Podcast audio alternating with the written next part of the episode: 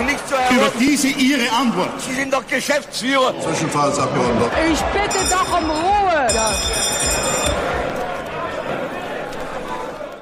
Herzlich willkommen zu einer neuen außerordentlichen Sitzung des Zwischenruf, dem politikwissenschaftlichen Podcast rund ums Parlament. Mein Name ist Kevin Settels, ich bin wissenschaftlicher Mitarbeiter am Institut für Parlamentarismusforschung in Berlin Gast unserer heutigen Sitzung ist Dr. Michael Kolkmann, der promovierte 2004 zur Handelspolitik im US-Kongress an der Martin-Luther-Universität Halle-Wittenberg. Dort arbeitet er heute noch als Lehrkraft für besondere Aufgaben am Institut für Politikwissenschaft und lehrt und forscht zu den politischen Systemen Deutschlands und der USA sowie Parteien und Parteiensysteme wie auch Wahlen und Wahlkämpfe beider Länder. Hallo Michael. Hallo, vielen Dank für die Einladung. Gemeinsam wollen wir einen Blick über den Atlantik werfen, genauer in Richtung der USA, denn dort beginnen am 15. Januar, traditionell im Bundesstaat Iowa, die US-Vorwahlen, die der Hauptwahl der General Election am ersten Dienstag des Novembers, in diesem Jahr der 5. November, vorgeschaltet sind. Diese Vorwahlen reichen bis spät in den Oktober und ermitteln, wer letztlich der sogenannte Frontrunner der Parteien wird, wobei einem amtsinhabenden Präsidenten das Vorrecht auf eine Wiederkandidatur gewährt wird, sollte er oder sie seine erste Amtszeit absolviert haben. Das ist bei dem 81-jährigen Joe Biden der Fall, der bereits Ende April 2023 seine erneute Kandidatur ankündigte. Deutlich spannender geht es demnach bei den Republikanern zu, wo noch keineswegs vollkommen feststeht, wer für die Grand Old Party am 5. November diesen Jahres auf dem Wahlzettel stehen wird. Ehe wir auf die Anwärterinnen und Anwärter zu sprechen kommen, wollen wir kurz einen Blick auf die Funktionsweise des US-Vorwahlkampfs werfen. Also zuallererst, Michael, worin besticht der Vorwahlkampf in den Vereinigten Staaten? Was sind hier die Besonderheiten, die man nennen sollte? Also vielleicht kann man vorwegschicken, dass die Wahl im äh, November eine ganz besondere, wahrscheinlich eine historische Wahl wird. Äh, man muss nur mal an die internationalen Konsequenzen dieser Wahl denken, wenn wir gerade auf den Krieg gegen die Ukraine gucken, wenn wir auf die Zukunft der NATO gucken, wenn wir ne, auf das weitere transatlantische Verhältnis zwischen den Vereinigten Staaten und den europäischen Ländern gucken, dann ist das durchaus eine Wahl, die auch uns direkt hier in Europa und in Deutschland betrifft. Und momentan wird das alles ja thematisiert, dominiert von zwei Personen, nämlich von Biden und Trump. Äh, und sollte es am Ende wirklich zu diesem Matchup kommen, dann ist auch das in vielfacher Hinsicht historisch, wenn wir mal einen Blick zurückwerfen es wäre seit 1912 das erste Mal, dass ein Ex-Präsident gegen einen amtierenden Präsident antritt. Es wäre seit 1956 das erste Mal, bei dem die gleichen Kandidaten antreten wie bei der Wahl zuvor. Ein einziges Mal hat ein Kandidat erst nach einer Amtszeitunterbrechung eine zweite Amtszeit gewonnen. Ähm, und auch das spiegelt sich ja in der medialen Berichterstattung. Es sind mit Abstand die beiden ältesten Kandidaten. Am Wahltag äh, wird Trump 78 und Biden 82 sein. Und du hast es ja schon angesprochen, ne? gerade bei Biden ist es ein Thema, das in den letzten Wochen hochgekocht ist. In der Tat muss man den ganzen Prozess aufteilen in die Vorwahlsaison und dann in die Hauptwahlsaison. In der Tat geht es Mitte Januar in Iowa los. Ähm, da muss man vielleicht vorwegschicken, dass es das Vorwahlsystem eigentlich gar nicht gibt. Das unterscheidet sich von Bundesstaat zu Bundesstaat, von Partei zu Partei. Ne, teilweise finden die Vorwahlen auch an unterschiedlichen äh, Terminen im gleichen Bundesstaat äh, statt. Und dann kann sich halt ne, die Organisation, der konkrete Ablauf sehr, sehr stark unterscheiden. Deshalb müsste man sehr konkret ne, vor Ort gucken, wie das im Einzelnen äh, entsprechend organisiert ist. Das System, wie wir es heute kennen, kommt eigentlich so aus den frühen 70ern, als man versucht hat, diesen Einfluss der sogenannten Party Machines, der Parteimaschinen des Partei-Establishments zurückzudrängen und den Anhängern der Parteien eine größere Mitwirkungsmöglichkeit zu geben. Ähm, Im Großen und Ganzen kann man vielleicht unterscheiden zwischen Primaries, den typischen Vorwahlen, ne, wo man einfach auf dem Wahlzettel oder auf einem Touchscreen-Computer oder wie auch immer das konkret technisch abläuft, ne, einen Kandidaten markiert Etwas anderes wäre ein Caucus, eine Parteiversammlung. Auch dazu greifen einige Bundesstaaten. Das kann man sich vorstellen, tagsüber oder abends in einer Turnhalle, in einer Gaststätte. Alle Anhänger einer Partei treffen sich und dann ne, stehen verschiedene Leute herum mit den Namen der Kandidierenden und dann stellt man sich einfach zu dem Schild des Kandidaten, äh, der Kandidatin, den oder die man unterstützen möchte. Und in einer ersten Runde fliegen dann quasi alle Kandidierenden raus, die unter 15 Prozent bleiben, so dass es auch ne, nicht nur wichtig ist, wen man vielleicht als Erstwunsch äh, gerne hätte, sondern wenn der eigene Kandidat äh, ausscheidet, ne, an wen man sich dann wendet. Das ist also eine sehr interaktive ne, äh, Veranstaltung, wie man sich vorstellen kann. Das zieht sich auch über Stunden ähm, und das wären gewissermaßen die beiden Möglichkeiten, wie man Delegiertenstimmen gewinnen kann. Denn darum geht es. Ne? Im August sind die beiden Parteitage der großen beiden Parteien und äh, über die Vorwahlen, über die Caucusse gewinnt man Delegierte. Und wer auf dem Parteitag dann eine Mehrheit der Delegierten hinter sich versammeln kann, ist dann der Kandidat oder die Kandidatin für die Hauptwahl im November. Und dann ne, kommt das, was wir aus den vergangenen Jahren auch kennen, die großen TV-Debatten der Wahlkampf vor allem in den ausgewählten Swing States, da wo es wirklich knapp zugeht zwischen den beiden Lagern. Und dann am 5. November die Wahl und dann werden wir zum 20. Januar 25 einen auf jeden Fall alten oder neuen Präsidenten im Weißen Haus haben. Du bist jetzt schon direkt auf die Unterscheidung zwischen Primaries und Caucus eingegangen. Es gibt noch eine weitere Unterscheidung zwischen geschlossen, offen, teilweise offen, teilweise geschlossen. Was hat es damit zu tun und ähm, inwiefern hat das mit äh, der Bedeutung von Parteien in den Vereinigten Staaten zu tun? Das ist ja auch anders als hierzulande zum Beispiel. Ja, da muss man in der Tat ne, erneut differenzieren. Es gibt die sogenannte offene Vorwahl, wo alle registrierten Wählerinnen und Wähler teilnehmen können, unabhängig davon, ob sie sich als Republikaner, Demokrat oder unabhängig charakterisieren. Es gibt die geschlossene Vorwahl, wo nur die eigenen Parteianhänger mitstimmen können. Es gibt eine Blanket Primary, ne, wo man gewissermaßen äh, entscheiden kann, bei welcher Partei man mitstimmt. Aber das legt schon das Augenmerk auf die Rolle der Parteien in diesem ganzen Kontext. Und ganz anders als in Deutschland gibt es keine feste Mitgliedschaft, es gibt kein Parteibuch, es gibt keine Parteibeiträge, es gibt keine regelmäßigen Veranstaltungen, wie wir sie aus unseren Ortsvereinen und Ortsverbänden kennen. Ähm, ein berühmter Politikwissenschaftler hat mal über die amerikanischen Parteien gesagt, a party is to elect. Aufgabe der Parteien ist es, ne, Leute aufzustellen und dafür zu sorgen, dass sie gewählt werden. Und das war es im Großen und Ganzen. Politikwissenschaftlich gesprochen kann man sie als Wählerparteien beschreiben, die versuchen am Wahltag eine maximale Zahl an Stimmen äh, für sich zu gewinnen. Und von daher na, muss man sich auch erst registrieren. Auch das ein Unterschied zu Deutschland. Es gibt ne, keine automatische Wahlbenachrichtigung, sondern man muss sich im Vorfeld für eine der Parteien oder als Unabhängiger registrieren. Nur dann erscheint man am Wahltag in der Tat auch im Wahllokal auf der Wählerliste. Nun bist du vorhin auch schon auf den ähm, Medienrummel zu sprechen gekommen, der um diese ganzen Vorwahlen und so weiter stattfindet. Auch da kommt es schon zu Debattenführung und so weiter. Hm, da stellt sich die Frage, wie relevant da noch politisch substanzielle Inhalte sind oder geht es wirklich immer mehr in Richtung Personalisierung, immer mehr in Richtung, wer spricht hier am lautesten oder mit den polemischsten Aussagen und kann man überhaupt oder sollte man das in Frage stellen, ob dieses ganze System mit dem berüchtigten Negative Campaigning überhaupt noch in der Lage ist, die bestgeeignete Person für dieses höchste politische Amt zu ermitteln?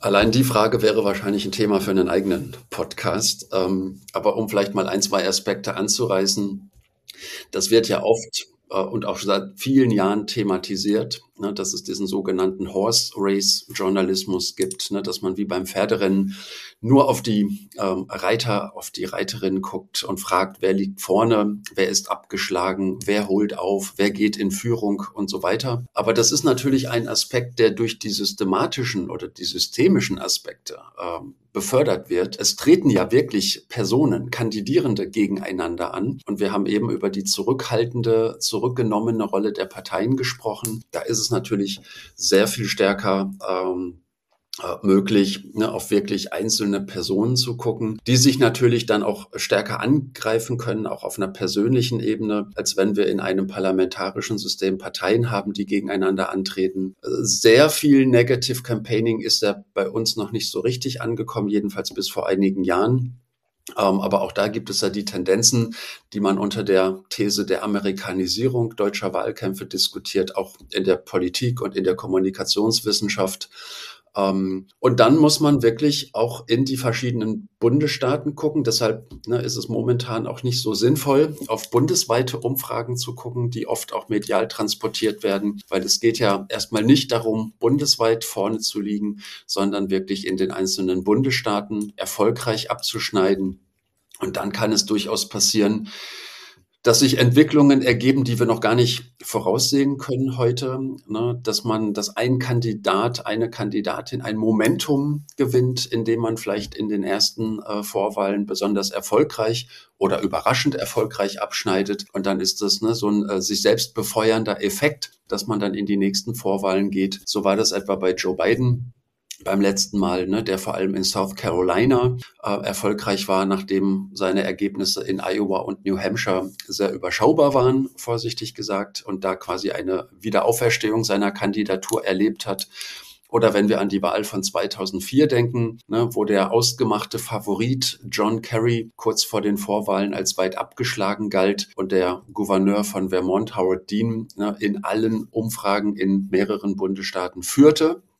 Und am Ende hat man sich dann doch, Stichwort Electability, für den Kandidaten entschieden, dem man in der Hauptwahl das meiste zugetraut hat. Und das war John Kerry als langjähriger Senator und Vorsitzender des Auswärtigen Ausschusses. Und der hat dann auch gefühlt eine Vorwahl nach der anderen gewonnen. Also es können sich innerhalb dieser Vorwahlsaison auch Dynamiken ergeben, ne, die wir noch gar nicht abschätzen können. Also das heißt, wenn man in Iowa verliert, dann hat man nicht per se verloren, sondern es ist äh, das Rennen durchaus noch offen, ob schon man äh, mit einem Sieg in Iowa schon durchaus Momentum aufbauen kann, dass man in die nächsten Wahlen hineintragen könnte. In der Tat. Also wenn wir zurückgucken, ne, auch Donald Trump und Bill Clinton haben in Iowa nicht gewonnen und sind dann am Ende doch noch äh, Präsident geworden, auch vorher natürlich Kandidat ihrer jeweiligen Partei. Auf jeden Fall dienen so diese ersten Caucus- und Vorwahltermine natürlich auch dazu, dass das Feld sich etwas dezimiert, wenn Kandidierende sehen, dass sie nun wirklich keine Chance haben, auch in absehbarer Zeit vielleicht erfolgreich zu sein. Ne, dann äh, wird es sicherlich dazu kommen, dass die ersten Kandidierenden ausscheiden werden. Dann muss man auch noch ergänzen, dass Iowa jetzt auch nicht der durchschnittliche Bundesstaat der Vereinigten Staaten ist. Ähm, ist von der Bevölkerungszahl her sehr überschaubar, sehr ländlich geprägt, ähm, teilweise sehr konservativ geprägt. Also von daher gibt's auch immer Kandidierende, die sich dort gar keine Chancen ausrechnen und auch erst gar nicht antreten, um halt kein schlechtes Ergebnis einzufahren. Die starten dann im Regelfall in New Hampshire, der ersten richtigen Vorwahl. Wobei in diesem Jahr der interessante Fakt hinzukommen wird, dass die Delegierten, die man in, ähm, New Hampshire gewinnen kann, gar nicht zum Parteitag zugelassen werden. Ähm, das ist eine Regelung der Demokratischen Partei. Jedenfalls, wenn wir auf die Seite der Demokraten gucken. Es gibt seit vielen Jahren die Tendenz des Frontloading, dass Bundesstaaten ihre Vorwahlen immer möglichst weit nach vorne verlegen wollen und dann vielleicht ne, an der Reihe sind, wenn es wirklich noch darum geht, einen Kandidaten auszuwählen. Ähm, häufig stehen ja die Kandidaten fest äh, zu einem Zeitpunkt, wo die Hälfte der Bundesstaaten noch gar keine Vorwahl abgehalten hat. Und deshalb gibt es seit vielen Jahren die Tendenz, die Vorwahlen immer weiter nach vorne zu verlegen. Und New Hampshire ähm, ist es jetzt so, dass man einen Januartermin gewählt hat, den man eigentlich gar nicht haben wollte. Das ist dann auch vom republikanischen Gouverneur festgelegt worden. Ähm, und weil das quasi außerhalb der eigentlich geplanten äh, Zeitfenster liegt, hat man entschieden, dass die in New Hampshire gewonnenen Delegierten der Demokratischen Partei auf dem Parteitag kein Stimmrecht haben werden. Ähm, und auch in Iowa wird kein richtiger Caucus stattfinden bei den Demokraten. Da wird es am 12. Januar mit einer Briefwahl losgehen. Und die Ergebnisse werden dann am sogenannten Super Tuesday am 5. Februar bekannt gegeben, wo in einer ganzen Reihe von Staaten gewählt wird. Und nach dem Super Tuesday kann man eigentlich schon absehen, wer vielleicht weiterhin sich Hoffnung auf die Kandidatur machen kann und wer vielleicht ne, dann relativ bald ausscheiden sollte. Bei den Republikanern ist es anders. Ne? Die haben ihren Caucus in Iowa am 15. Januar und äh, die reguläre Vorwahl in New Hampshire am 23. Januar. Ähm, aber auch da unterscheiden sich die Termine teilweise auch von Partei zu Partei. Ich muss dich da direkt kurz korrigieren. Der Super Tuesday, der ist am 5. März und nicht am, am 5. Februar. März. Aber ja. Natürlich. Und genau, dort finden die äh, Vorwahlen in 15 Bundesstaaten statt. Zuvor wurde dann schon, wie du sagst, in New Hampshire gewählt, in Nevada, in South Carolina und in Michigan. Aber du sprachst eben schon über das Feld. Kommen wir vielleicht auch mal direkt auf die Personen zu sprechen, die sich anschicken, für die Republikaner ins Feld zu ziehen. Das waren zu Beginn schon rund 13. Das Feld hat sich bereits jetzt schon sehr ausgedünnt. Unter den äh, bereits Ausgeschiedenen sind zum Beispiel Prominente wie äh, Mike Pence, ehemaliger Vizepräsident von Donald Trump. Nunmehr haben wir noch sechs Personen, die im Rennen sind. Natürlich Donald Trump, der bereits seine Kandidatur ähm, am 15. Februar 2022 bekannt gegeben hat. Dann haben wir Nikki Haley, die unter Trump UN-Botschafterin war und außerdem ehemalige Gouverneurin South Carolinas ist. Dann haben wir noch Ron DeSantis, der Gouverneur von Florida ist und ähm, mit dem Alter 45 auch einer der jüngeren Kandidierenden ist. Und dann haben wir natürlich noch einen ähm, Dauerbrenner im Rennen und das Präsidentenamt Chris Christie, der ähm, ehemaliger Gouverneur von New Jersey ist. Wir sehen, wenn wir auf ähm, erste Prognosen für Iowa gucken, tatsächlich ein ähm, sehr deutliches, äh, nicht wirklich spannendes Rennen. Wir haben Trump mit führenden 50 Prozent hier angegeben und abgeschlagen eher DeSantis und Haley bei 18,4 ähm, Prozent oder respektive 15,7. Kann man da überhaupt noch so starkes Momentum erwarten? Also das sind jetzt natürlich Prognosen und ähm, gewählt wird kommende Woche. Was ist deine Einschätzung? Na, zum einen ist Trump seit Jahren halt die dominierende Figur in der Republikanischen Partei. Ähm, und inzwischen ne, hat sich die Partei auch so sehr zu einer Trump-Partei entwickelt, dass die Unterstützung für ihn quasi eine Art Litmus-Test für viele andere Kandidierende äh, und Anhänger der Partei geworden ist. Ähm, in der Tat wird er sehr deutlich. Zuletzt gab es eine Reihe von sehr positiven Berichten über Nikki Haley, äh, die angeblich aufholt. Da weiß man nicht, ob das in der Tat wirklich so ist oder ob man ne, das Rennen etwas spannender machen möchte, als es das vielleicht ist. Die Herausforderung beim letzten Mal war ja auch, äh, wenn wir vier Jahre zurückgucken, dass es eine ganze Reihe von Gegenkandidaten zu Trump gab, die immer teilweise erfolgreich waren. Aber es gab jetzt nicht so den einen Gegenspieler, ne, der sich da quasi zu einer wirklichen Alternative hätte entwickeln können. Ähm, das wäre eine spannende Frage für die kommende Vorwahlsaison gibt es einen Kandidaten, eine Kandidatin, ne, die so erfolgreich ist, dass es eine wirkliche Alternative zu Trump sein kann? Oder nehmen sich quasi die Herausforderer die Stimmen gegenseitig weg, so dass Trump am Ende durchmarschieren kann wie vor vier Jahren? Und dann haben wir ja nochmal eine völlig andere Situation, wenn wir auf die äh, diversen rechtlichen Auseinandersetzungen rund um Donald Trump gucken. Ne, in äh, Colorado und auch in Maine äh, ist er von der äh, Vorwahl ausgeschlossen worden. Einmal durch das oberste Gericht, einmal durch die Wahlleiterin. Und da hat ne, in jüngsten Berichten Trump auch angekündigt, ne, in Berufung gehen zu wollen, auch den Supreme Court anrufen zu wollen.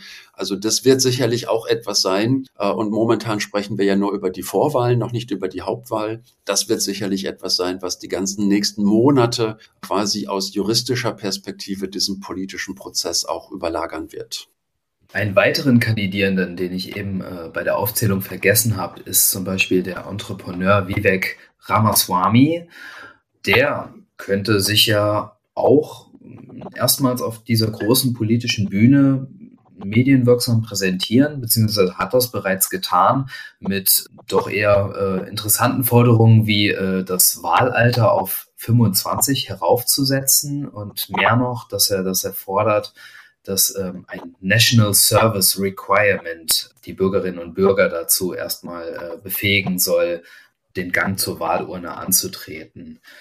Darüber hinaus, du kamst bereits über Trump und ähm, seinen Ausschluss von den Vorwahlen in Colorado und Maine zu sprechen. Das will ich gleich nochmal ansprechen. Denkst du, dass Trump hier wirklich diesen Durchlauf durchführen kann, wie er das zuvor machen konnte. Und mehr noch, es ist ja nun oft so, dass ähm, Leute, die auch bereits in diesem Vorwahlkampf teilnehmen, dann später vielleicht auf einem Vice President Ticket landen. Sehen wir hier vielleicht auch schon einen Kandidierenden, der vielleicht mit Trump zusammen auf das Ticket gesetzt werden könnte? Ja, in der Tat hat der Ramaswamy ne, einige gute TV-Debatten absolviert, letzten Sommer, letzten Herbst. Äh, dadurch wurde er auch erst einer breiteren Öffentlichkeit bekannt. Auf der anderen Seite zeigt die Erfahrung, ne, dass Unternehmer oder auch Milliardäre, die gerne sich in einen solchen Wahlkampf als Kandidat einschalten, eigentlich auch gar keinen großen Erfolg hatten. Ne? Es sei nur an Michael Bloomberg oder auch an andere gedacht. Äh, Winston Churchill wird das Wort zugeschrieben, dass Vorhersagen immer schwierig sind, vor allem wenn sie die Zukunft betreffen. Von daher wird man vieles erstmal abwarten müssen. Aber in der Tat ist das immer auch ein Punkt, ne, dass man überlegt, mit wem man dann etwa äh, als Vizepräsident oder Vizepräsidentin antreten wird. Völlig ausgeschlossen ist ja vermutlich, dass Mike Pence nochmal äh, mit Trump zusammen antreten wird. Dafür hat sich Pence inzwischen zu weit von ihm distanziert. Aber so jemand wie Nikki Haley wäre sicherlich eine sehr sinnvolle Ergänzung des sogenannten Tickets, weil man ja immer auch bei der Auswahl des Vizepräsidenten oder der Vizepräsidentin darauf guckt, regional, aber vielleicht auch vom Alter, vom Geschlecht, von den inhaltlichen Überzeugungen jemanden zu finden, der einen ergänzt und nicht kopiert. Ne, da war sicherlich damals das Ticket zwischen Clinton und Gore eine Ausnahme, die sich in vielem sehr, sehr ähnlich waren. Aber in der Regel versucht man das etwas auszutarieren.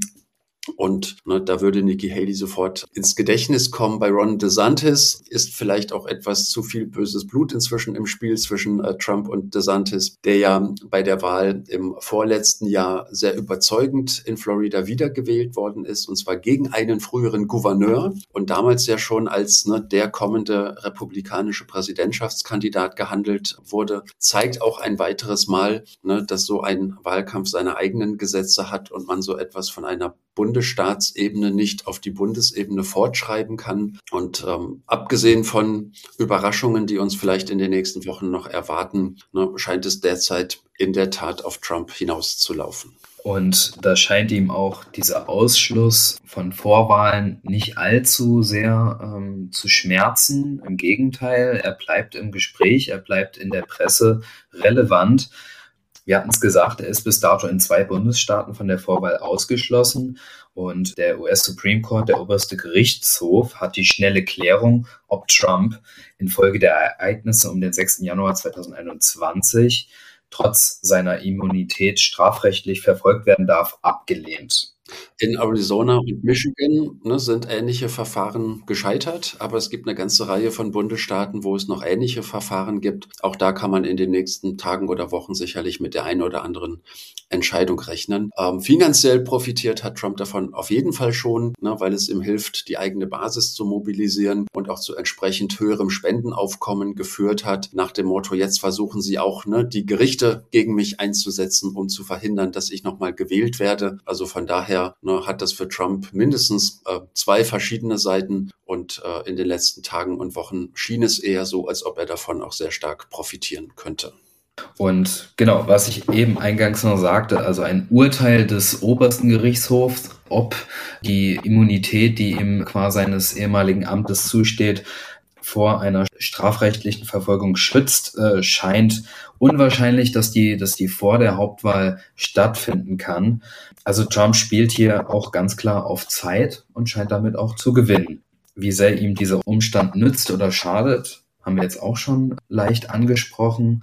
Aber mal ganz offen gesprochen, wie hoch schätzt du den Schaden an der politischen Kultur ein, der einfach damit geschieht? Also eine Beschädigung der politischen Kultur kann man sicherlich nicht erst jetzt ähm, ne, äh, charakterisieren oder identifizieren. Das wird sicherlich auch äh, diverse Jahre zurückreichen. Wird es sicherlich auch in diesen übergeordneten Kontext der parteipolitischen Polarisierung einordnen müssen. Also so sehr Trump etwa bei Republikanern äh, beliebt ist, so unbeliebt ist er bei Demokraten. Also dieses sogenannte Approval Gap war noch nie so groß wie in den vergangenen Jahren. Also die Unterstützung für einen Präsidenten durch die zwei verschiedenen Parteien. Das haben wir auch schon äh, bei Obama gesehen, ähm, da entwickeln sich die beiden politischen Lager sehr stark auseinander. Äh, wenn man mal auf Umfragen des Pew Research Centers guckt, dann äh, sieht man auch, dass es mittlerweile in vielen Fragen gar nicht mehr darum geht, dass man eine unterschiedliche Position hat, sondern dass die Gegenseite einfach als Feind und als böse interpretiert wird. Ähm, das sind auch Zahlen, die in den letzten Jahren entsprechend angestiegen sind. Und was natürlich, ähm, aber das hat dann vielerlei Ursachen, auch ganz technische Ursachen, ne, wenn wir etwa auf die Zuschnitte der Wahlkreise gucken und so weiter und so weiter. Was wir auch sehen, ist, dass so etwas wie die politische Mitte verschwunden ist, die ja gerade in einem präsidentiellen Regierungssystem, ne, wo der Präsident sich nicht auf eine dauerhafte eigene parlamentarische Mehrheit stützen kann, wichtig ist, um einfach etwas durch den Kongress zu bringen. Und das war vor, ja, sagen wir wenigen Jahrzehnten noch anders. Ähm, und da ist es inzwischen so, dass diese politische Mitte, die in wichtigen Fragen ne, sich vorstellen kann, mit dem Präsidenten zu stimmen, egal aus welchem politischen Lager man kommt, sei es, wenn es um den Haushalt geht, sei es, dass es um die Schuldenobergrenze geht oder die internationale Unterstützung für die Ukraine oder viele andere Fragen, dass diese politische Mitte nicht mehr da ist. Die beiden politischen Parteien im Kongress ideologisch in sich immer homogener werden, aber in ideologischer Hinsicht auseinanderrücken. Und das ist etwas, was wir seit vielen Jahren beobachten können. Und eine Bewertung auch der Präsidentschaft von Joe Biden, aber auch des Kandidaten Trump, ne, wird sicherlich nur in diesem Umfeld der parteipolitischen Polarisierung richtig einzuordnen sein. Jetzt sprachst du schon über Joe Biden und sein Wiederantritt wird ja auch durchaus kritisch gesehen. 77 Prozent halten den 81-jährigen Joe Biden zu alt für einen Wiederantritt. Darüber hinaus sind seine Approval Ratings, die liegen vergleichsweise recht weit unten mit 38,9. Ich habe es mir mal angeschaut im Vergleich zu anderen Präsidenten zu dem Zeitpunkt ihrer Amtszeit. Bei Trump lag er bei 43 Prozent, Obama lag bei 45,8 Prozent und die vorigen republikanischen Präsidenten oder auch Bill Clinton lag über 50 Prozent, George Bush lag bei 54 Prozent und Joe Biden natürlich mit 38 Prozent deutlich unter diesem Durchschnitt. Und ja, darüber hinaus wird er ja auch wirklich als sehr alt angesehen. Er will aber trotzdem, wie er sagt, he wants to finish the job. Inwiefern kann man da von der Demokratischen Partei noch eine Überraschung erwarten? Kommt es da dann doch vielleicht noch mal zu einem Wechsel? Das wäre natürlich ein Clou, wenn sich bei der Demokratischen Partei eine Veränderung ergeben würde. Aber Joe Biden sollten die schlechten Zustimmungswerte eigentlich mehr besorgen als die Zahl der eigenen Anhänger, die ihn für zu alt halten. Weil wenn am Ende wirklich die Alternative Biden oder Trump ist, dann würde man sich natürlich für den eigenen, für den demokratischen Kandidaten entscheiden. Und diese schlechten Zustimmungswerte sind ein Stück weit überraschend, denn wenn man mal auf die Bilanz von Biden guckt, dann ist die so schlecht nicht. Im Gegenteil, ne, die Arbeitslosigkeit ist jetzt nach Corona auf den niedrigsten Stand seit 50 Jahren gesunken. Ähm, mit dem US Chips und Science Act gibt man 52 Milliarden für die heimische Chipindustrie. Mit dem Inflation Reduction Act von 2022 ne, gibt man viel, viel Geld für die Bekämpfung der Klimakrise, für die Reduzierung von CO2-Emissionen. Es gab ein großes Infrastrukturgesetz, ähm, ne, eine wieder führende Rolle in der internationalen Politik, gerade mit Blick auf die Ukraine. Also von daher wird für Biden am Ende die Frage sein, wie interpretieren die Wähler diese Wahl? Ist es ein Referendum über seine Präsidentschaft, ähm, von der man dann noch weitere vier Jahre haben möchte? Oder ist für die Wähler eher die Frage der Alternativen? Im Zentrum, äh, entweder Biden oder Trump. Und davon wird dann vielleicht abhängen, wie die Wahl am Ende ausgeht. Die Demokraten sind da natürlich in der Zwickmühle. Man kann natürlich ne, schlecht mit einem neuen Kandidaten in die Wahl gehen, wenn man noch den Präsidenten der eigenen Partei im Weißen Haus sitzen hat. Da wäre man dann sehr schnell eine lame duck, eine lahme Ente, die vielleicht nicht mehr so viel bewirken könnte, politisch gesehen. Und Biden hat ja auch zwei gute Argumente auf seiner Seite. Er argumentiert zum einen, dass es ihm schon mal gelungen ist, Trump zu schlagen, nämlich vor vier Jahren. Und dass äh, er bei Wahlen vielleicht erfolgreicher abschneiden kann, als man ihm das vorher zutraut, wenn wir etwa auf die letzten Zwischenwahlen gucken von 2022, wo er zwar nicht auf der Wahlliste stand, auf dem Wahlzettel, aber Zwischenwahlen sind ja doch immer eine Art Abrechnung mit dem amtierenden Präsidenten, der bei solchen Zwischenwahlen häufig verliert und häufig massiv verliert. Äh, da hat sich Biden erstaunlich gut geschlagen, so dass er auch das als Argument nutzen könnte, ne, dass man äh, mit ihm durchaus in diese Wahl gehen könnte. Die Frage ist einfach, ob bis zum Wahltag, ne, vielleicht bei irgendwelchen TV-Debatten oder bei anderen Gelegenheiten es Situationen gibt, die dieses Alter nochmal besonders in den Fokus rücken. Aber ansonsten ähm, wird sich dann vielleicht auch die mediale Berichterstattung sehr viel stärker auf seine Vizepräsidentin Kamala Harris richten, ne, die im Fall der Fälle dann womöglich übernehmen würde, könnte, müsste. Also von daher hat es so zwei Seiten, aber wie man aus dieser Situation herauskommen möchte auf Seiten der Demokraten, das ist nur sehr schwer zu sehen. Also am Ende wird man sicherlich mit dem Präsidenten, den man schon hat, in den Wahlkampf gehen wollen. Also wir sehen, es ist alles andere als langweilig in Amerika. Es bleibt spannend, wen die Republikaner letztlich ins Rennen schicken werden, welche Dynamiken sich im Vorwahlkampf ergeben werden. Das, das werden wir in den kommenden Wochen und Monaten auch hierzulande sehr äh, prominent mitbekommen. Inwiefern dem 81-jährigen Joe Biden es gelingt, seinem Kontrahenten, seiner Kontrahentin den, den Boden streitig zu machen. Vielleicht als letzte Frage an dich, Michael. Was wäre deine Prognose? Wen sehen wir im November ähm, gegeneinander antreten? Oh, wenn ich das jetzt schon genau wüsste, könnte ich, glaube ich, mit einer entsprechenden Wette sehr viel Geld verdienen. Ähm, ich glaube, da sind dieses Jahr so viele Unwägbarkeiten wie eigentlich in jedem Wahljahr. Dieses Mal vielleicht sogar noch befördert durch die vorhin erwähnten äh, auch rechtlichen Auseinandersetzungen, dass das, glaube ich, fast unmöglich ist, auch nur ne, über die nächsten Wochen hinaus zu gucken. Aus politikwissenschaftlicher Sicht wäre es natürlich hochspannend, weil das hat es erst ganz wenige Male gegeben, wenn keiner der Kandidaten auf 270 Wahlleute stimmen kommen würde, weil sich dann das präsidentielle System der Vereinigten Staaten in ein parlamentarisches System verwandelt. Dann würde nämlich das Repräsentantenhaus den Präsidenten wählen aus den zur Verfügung stehenden Kandidierenden. Der Senat würde den Vizepräsidenten oder die Vizepräsidentin wählen. Das hat es, äh, wie gesagt, bisher erst fünfmal gegeben. Aber das ist vielleicht etwas zu viel gewünscht aus politikwissenschaftlicher Perspektive. Wahrscheinlich wird es sehr viel prosaischer ablaufen, dass nämlich dann am Abend des 5. November oder, auch das haben wir zuletzt gesehen, vielleicht auch erst in den Tagen und Wochen danach wirklich feststeht, wer Präsident ist, weil auch das ist eine Erfahrung aus den vergangenen Jahren. Manchmal dauert es mit Auszählungen und Nachzählungen oft ein paar Tage extra nach der Wahl. Und dann kann man sich vorstellen, dass es auch diesmal wieder zu rechtlichen Auseinandersetzungen kommt über die Frage, welche Stimmen wie gewählt, äh, gezählt werden äh, sollen und welche nicht. Also von daher ne, kann es gut sein, dass wir am Abend des 5. November noch gar nicht wirklich Bescheid wissen. Aber dann können wir uns gerne für eine weitere Runde des Podcasts zusammensetzen und dann im Nachgang die Ergebnisse analysieren.